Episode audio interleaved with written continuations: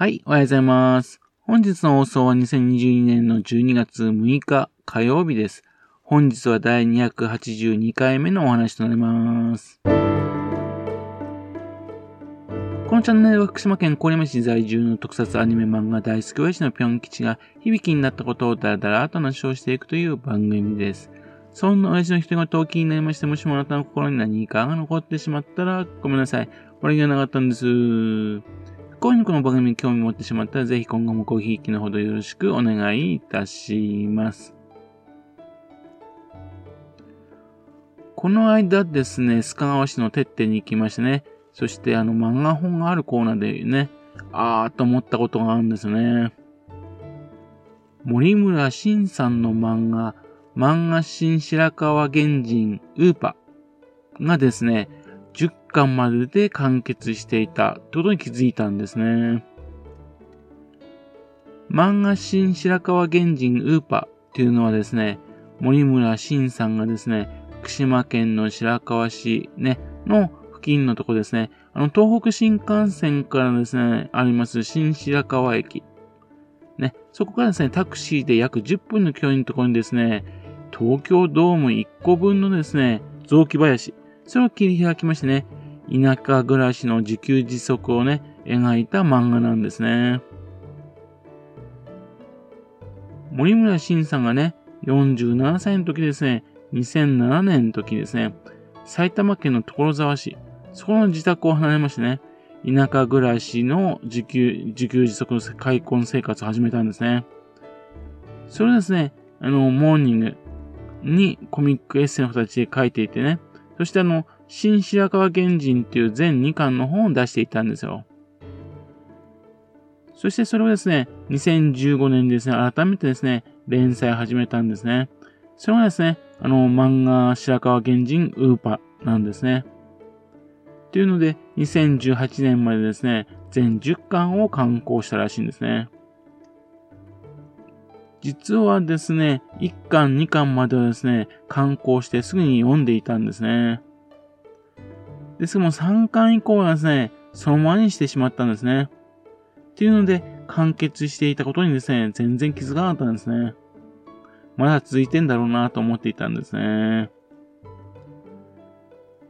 森村新さんと言いますとね、あの、万歳ハイウェイだとかね、愛してる、などの漫画でね、個人的にもですね、印象深い漫画家さんです。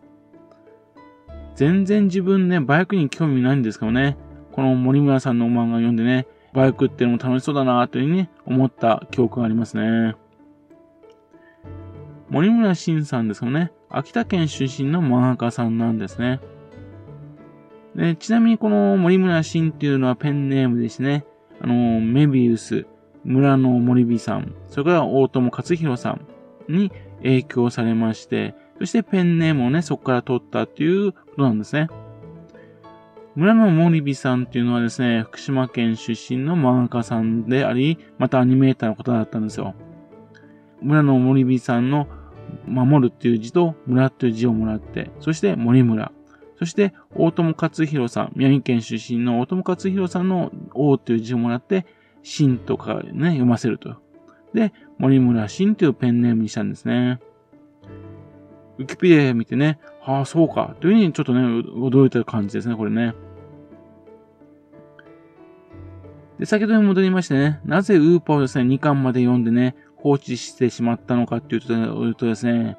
えー、自分にはちょっとね、えー、しんどい漫画だったからなんですね。しんどかったっていうのはですね、あの、森村さんのせいじゃないんですよ。個人的な問題なんですね。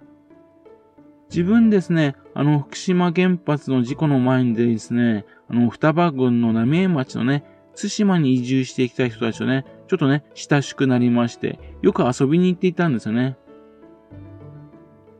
福島県浪江町の津島っていうとね、あの、ダッシュ村のあるところですよ。で、都会でですね、生活していてね、で、定年を迎えた方々がね、鉄腕ダッシュのね、ダッシュ村みたいな生活に憧れましてね、っていうんで、ここに引っ越してきた人たちがね、結構いたんですね。子育てを終えてね、退職金が手に入ったっていうね、福島県の山を買ってね、その山をですね、えっ、ー、と、ユンボなどを使って切り開きましてね、そしてログハウスなどをね、建ててましてね、そして井戸を掘ってね、そして野菜などを育ててね、そしてあとキノコ栽培して、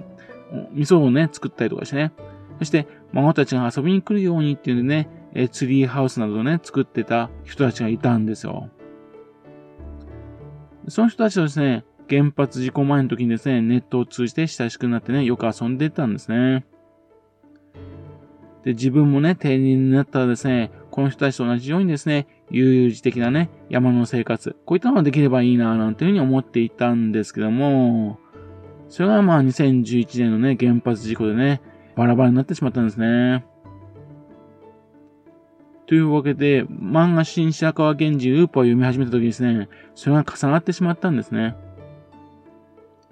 漫画の中ではですね、2011年より前の話描かれてますね。で、この後ね、あの原発事故が起きたらね、このこの話どうなっちゃうんだろうとね。というわけで、そこから心配が、そのさ、その2巻から先はね、心配になっちゃってね、読むのがね、下がっちゃったんですね。まあ、観光も終わってるみたいだったよね。っていうんで、まあ、6年経ったんでね。っていうんで、ようやくですね、読む勇気ができたっていう感じで読み始めたわけですね。というわけで、えー、てっての方からね、本を書いて読んだわけですよ。というわけで、その後どうなってんだろうなと思ってドキドキして読んだんですけどね、原発事故についてね、あの、書いてるのはですね、4巻だけなんですね。10巻中ね、あのー、4巻の関数だけ、ね、1巻だけそういう話になってるんですね。あの白河市はね、あの、福島原発より100キロとね、離れた距離ですしね、まあ、放射線の被害なども少ない地域だったんでね、まあ、避難指示なんかもありませんでしたね。っていうんで、まあなんかあっけない感じでしたね。同じ福島県でもね、かなりね、あの温度差があるんだなというような感じをしたわけですね。まあ、1巻、2巻でですね、ログハウスを建ててですね、サウナを作ってっていうところを読んでね、知っていたんですが、その後ですね、えっと、燻製を作ったりとかね、浪江町のね、木戸川でね、酒を釣ったりとかね、キノコをね、栽培したりとかね、炭を作ったりとかね、石焼き窯を作ってね、ピザを焼いたりとかね、まあ、イワナやワカサギ釣りをしたりとかね、またと、釣りにあったですね、魚のね、釣り竿を作ったりとかね、日本ミツバチを育ててね、まあ、蜜を取ったりとかね、そしてカヌーをね、乗って、というような、相変わらず羨ましい生活をずっと続けている様子が描かれています。いや、なかなかですね、普通のサラリーマンにはね、真似できないことが多いですね、と思ったんですけどね。ですけどね、まあ、やっぱり読んでいますとね、このパワフルさにはですね、非常に見習う必要があるな、というふうに思ったわけですね。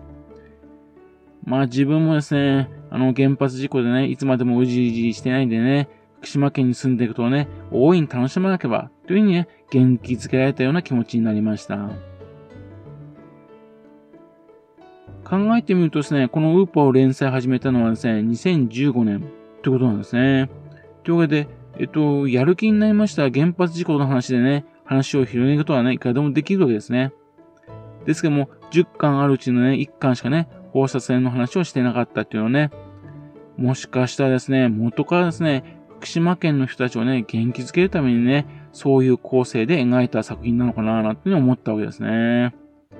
そして、福島県外の人にはね、福島県はこういう楽しいところだよっていうのをね、宣伝するつもりで書いた作品なんじゃないかなというふうに思ったわけですね。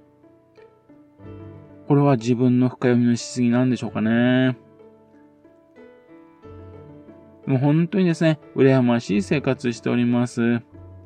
ぜひですね、また話のネタが溜まりましたね、ウーパーの連載再開してほしいなと思いますね。ぜひですね、あの、続きをですね、あの、またこれからもね、漫画としてね、発表していってほしいなと思っております。期待しております。はい。それではまた次回よろしければ、ぴょんきさんお宝の話もお付き合いくださいね。本日もお聴きくださいまして、誠にありがとうございました。